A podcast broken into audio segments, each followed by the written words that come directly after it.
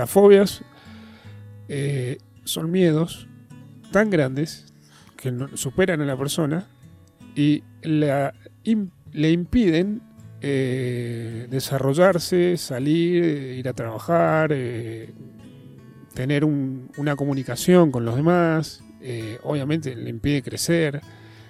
Son miedos, podría decirse, exagerados a vivir. Hay distintos tipos de fobias o miedos, pero, pero bueno, eh, es, es, muy incapacitante el, problema este, ¿no? Son cosas que tenemos que ir tratando a tiempo. Vos dijiste miedos exagerados. Y claro, yo mientras hablabas pensaba en esto, ¿no? el, temor que nos impide avanzar y enfrentar una realidad justamente por el propio temor, por lo desconocido de la situación. Ahí va el temor, en lo desconocido. Pero seguirá existiendo el temor mientras no conozcamos. Claro. Entonces como que tenemos que buscar la forma de, de ir enfrentando con fuerza y con la intención de buscar adquirir el conocimiento para dejar de temer y pasar a ser personas cada vez más conscientes. Pero claro, es uno a uno y esto es algo que tenemos que tomar muy en cuenta en todo momento. Como antes también decíamos, la vida es un trabajo. Claro. Entonces constantemente tengo que estar atento. Estar despiertos en la vida no es tan solo estar mientras estamos despiertos buscando cosas materiales. Es también estar cuidando nuestra salud y nuestra salud no es solo física.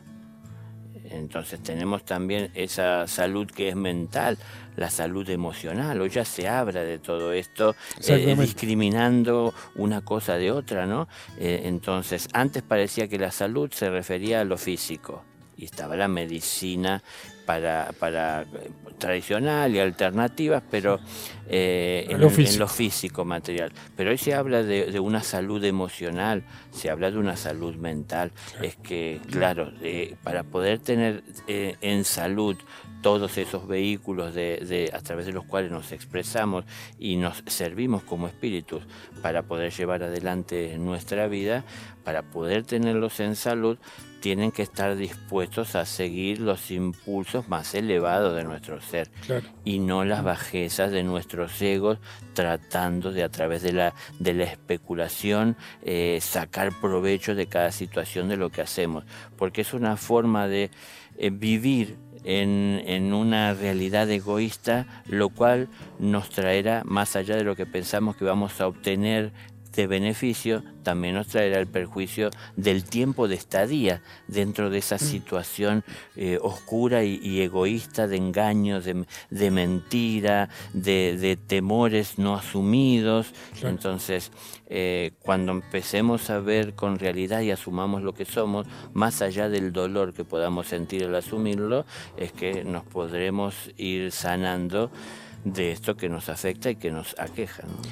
Claro, generalmente, Daniel, eh, por lo menos lo que yo he escuchado y escucho, eh, es que las personas, cuando en general, ¿no? Dicen, bueno, sé sincero o séme sincero, eh, exponen la parte positiva, es decir, las virtudes.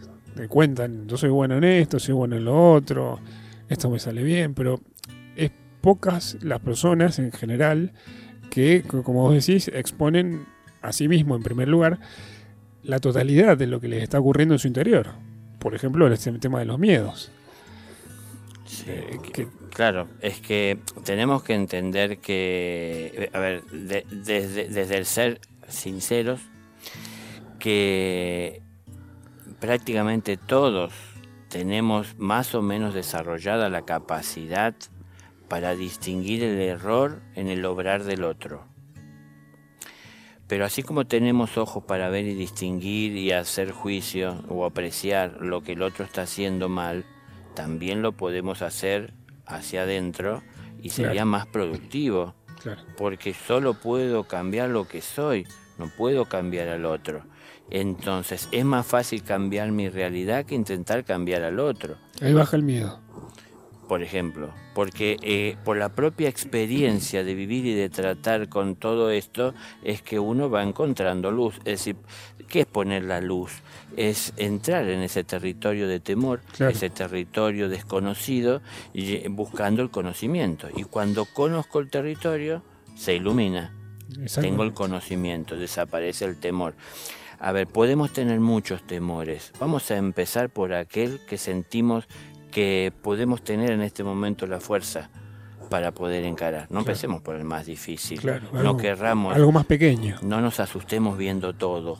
Tenemos la capacidad, porque podemos viajar en el tiempo con nuestra mente, desde este lugar cómodo en el, que estamos, ver hacia adelante y hacia atrás a la vez y sumar todo lo que dejamos pendiente y todo lo que pensamos que nos espera y nos desespera. Eso que acabas de mencionar, perdón que te interrumpa Daniel, es tan frecuente para mí escucharlo y verlo que viene anillo al dedo, digamos, a este momento, a este tema, porque es una fuente de sufrimiento eh, enorme.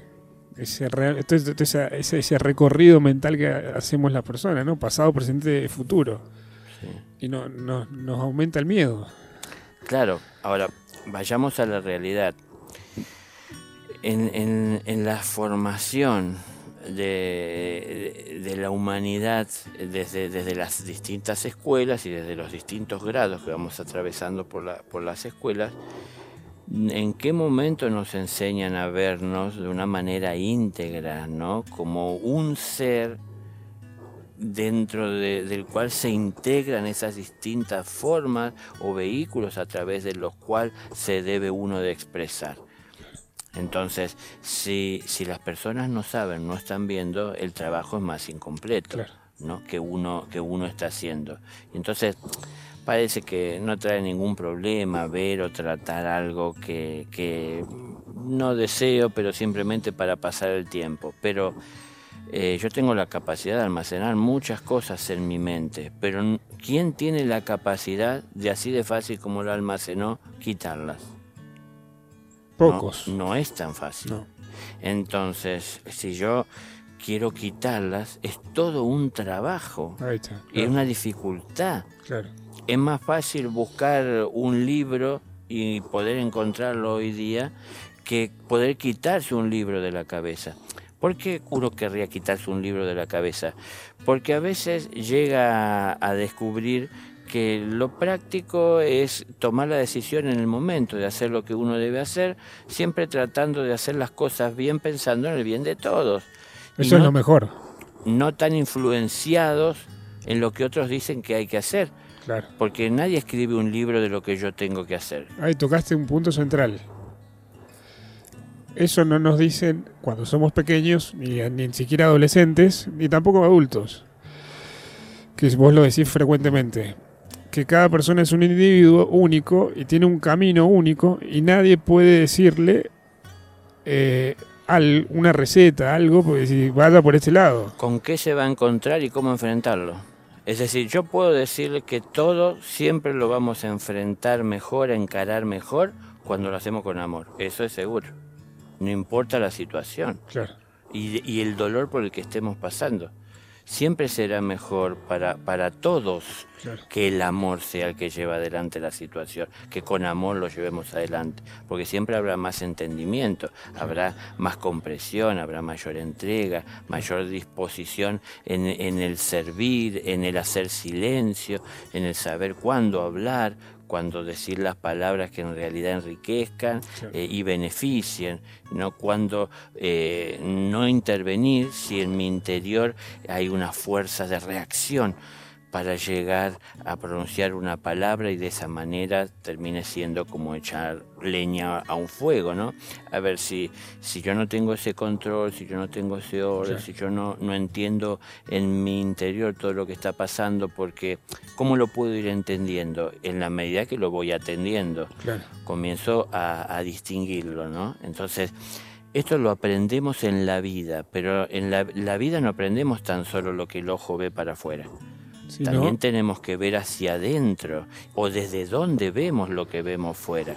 Claro, viviendo. Claro, yo lo veo con deseo o lo veo con complacencia a la hora de ver lo que se manifiesta. Yo veo al prójimo y siento su alegría y su felicidad por lo que vive y lo que tiene, o pienso que tan solo puede ser feliz si hace lo que yo digo y pienso. A ver, depende de cómo lo vemos, desde dónde, lo que alimentamos y lo que vamos a, experimentar en el interior.